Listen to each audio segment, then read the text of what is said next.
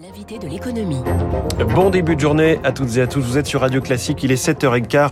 Bonjour Renan Lemoyle. Bonjour. Bienvenue sur Radio Classique, cofondateur d'Épopée Gestion, fonds d'investissement régional. Au-delà de la mini-euphorie, on en parlait à l'instant sur les marchés hier avec les perspectives d'une détente du côté de l'Ukraine, on va chercher à, avec vous à avoir des tendances un peu plus lourdes, en particulier celle-ci, l'Europe et les États-Unis, qui ne semblent plus vraiment en phase, qui ne semblent plus euh, avancer en même temps sur la croissance, sur les taux. Comment vous observez ce qui se passe en ce moment? Des deux, des deux rives de l'Atlantique. Effectivement, c'est assez intéressant. On a, on a coutume de dire qu'en général, l'Europe est entre guillemets à la remorque des États-Unis, c'est-à-dire en termes de croissance, en termes de mesures économiques. Il se passe mmh. quelques mois et on voit les choses passer de, du continent américain au continent européen. On les copie. Voilà, on les copie en quelque sorte. Et là, on voit que les choses commencent à être différentes, notamment si on regarde par le prisme des taux, qui est un indicateur assez intéressant.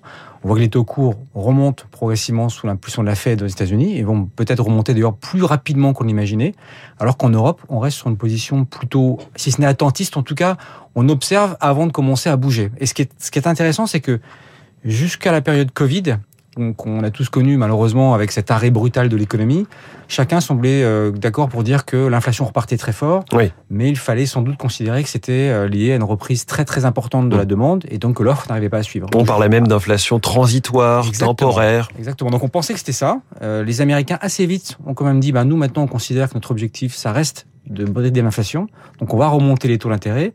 La BCE, elle est restée sur une position toujours d'attente, en disant, moi j'attends de voir si effectivement il y a une résorption des tensions inflationnistes avant de commencer à bouger. Et là, on commençait à voir tout doucement la désynchronisation. Et l'Ukraine est arrivée, la crise ukrainienne.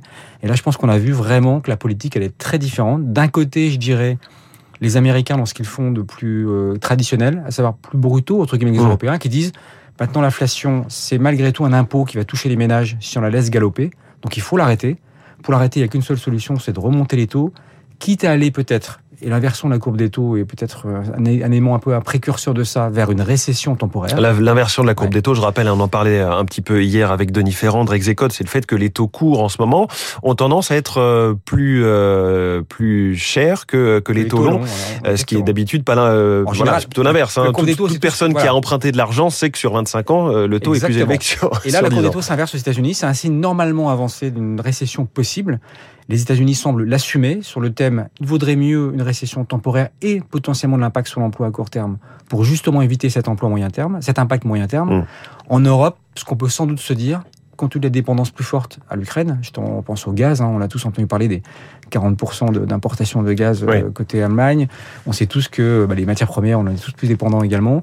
On préfère rester sur une position encore d'attente qui, quelque part, joue sur l'équation suivante est-ce que oui ou non, la résolution au moins partielle du conflit ukrainien permettrait de résorber ces tensions inflationnistes court terme? Deuxièmement, quelle hausse des taux permettrait aujourd'hui vraiment d'endiguer cette montée en puissance des prix hein, mmh.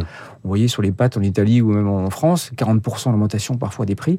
Donc on reste sur une position d'attente plus soft également d'un point de vue social, en disant on ne peut pas se permettre d'avoir la même approche que les États-Unis. Donc on est vraiment dans un, dans un entre-deux. Donc cette désynchronisation, pour reprendre ce terme entre Europe et États-Unis, est-ce que finalement elle est gênante? Est-ce que c'est grave?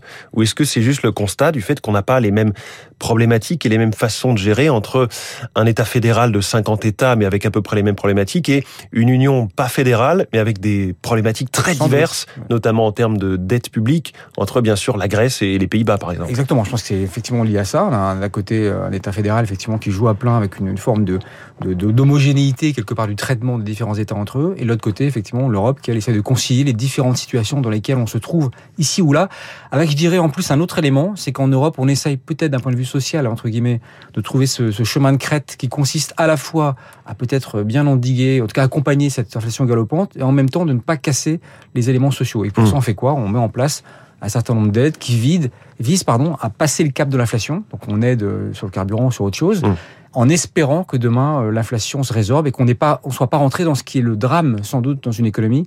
C'est ce qu'on appelle l'espèce de spirale inflation-salaire. C'est-à-dire à partir du moment où on commence à augmenter les salaires parce qu'on n'a Oui. pas assez brisé l'inflation, là on rentre dans un phénomène qui n'est pas très bon économiquement. Est-ce qu'il y a un problème en ce moment de crédit? Ou de crédibilité de la parole des banquiers centraux. On a d'un côté euh, Jérôme Powell qui dit euh, on augmente nos, nos, taux d'intérêt, nos points de base. Là, effectivement, ils le font, mais peut-être que ça va être plus fort que prévu. De l'autre côté, la Banque centrale européenne où ça ne bouge pas pour l'instant. C'est deux politiques différentes. Est-ce que les marchés continuent de les croire? Alors je ne sais pas si on peut parler de crédibilité, est-ce que les marchés continuent de les croire Je pense que les marchés, ce qu'ils observent, c'est qu'on est dans deux cas d'école totalement différents. D'un côté, un indicateur que l'on regarde comme euh, le lait euh, sur le feu, à savoir l'inflation, et on décide tout de suite de brider l'inflation, quitte effectivement, c'est ce que les marchés anticipent d'ailleurs, hein, parce que les marchés, avec cette inversion de la courbe des mmh. Quand les taux courts commencent à devenir plus hauts que les taux longs, anticipe une récession. Donc, c'est une manière d'aborder le, marché ou l'économie que les marchés ont bien compris. Et de l'autre, en Europe, une vision économique plus soft, où on essaie de se dire, attention, on essaie de, de, de concilier les deux. La, la, politique sociale est aussi importante. Je ne sais pas, je pense que les banquiers centraux sont observés beaucoup plus encore qu'avant sur leur crédibilité d'un point de vue des mmh. mesures qu'ils engagent. Je pense qu'il est encore un peu trop tôt pour savoir qui a raison, si en tout cas un des deux avait raison.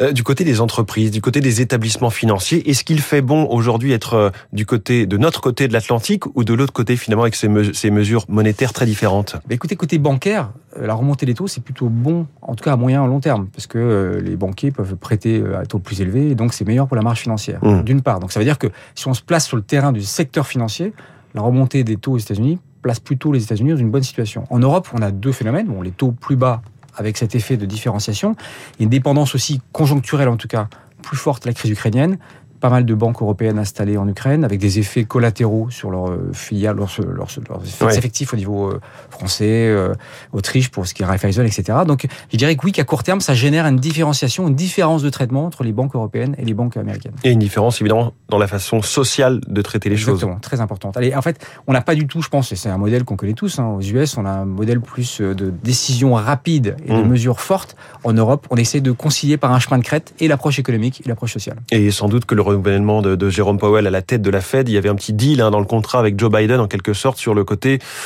faut que tu t'occupes de l'inflation. Exactement. Et je pense que c'est un gros sujet euh, de politique américaine. Je pense que Biden joue également sa réélection sur ce sujet-là, sans doute. Évidemment. Merci beaucoup, Ronan Lemoyle, cofondateur d'Épopée Gestion, fonds d'investissement régional, invité de l'économie de Radio Classique. On peut retrouver cette interview, comme toutes les autres, sur radioclassique.fr. 7h22, le berger qui vise l'Elysée. C'est Jean Lassalle et c'est l'info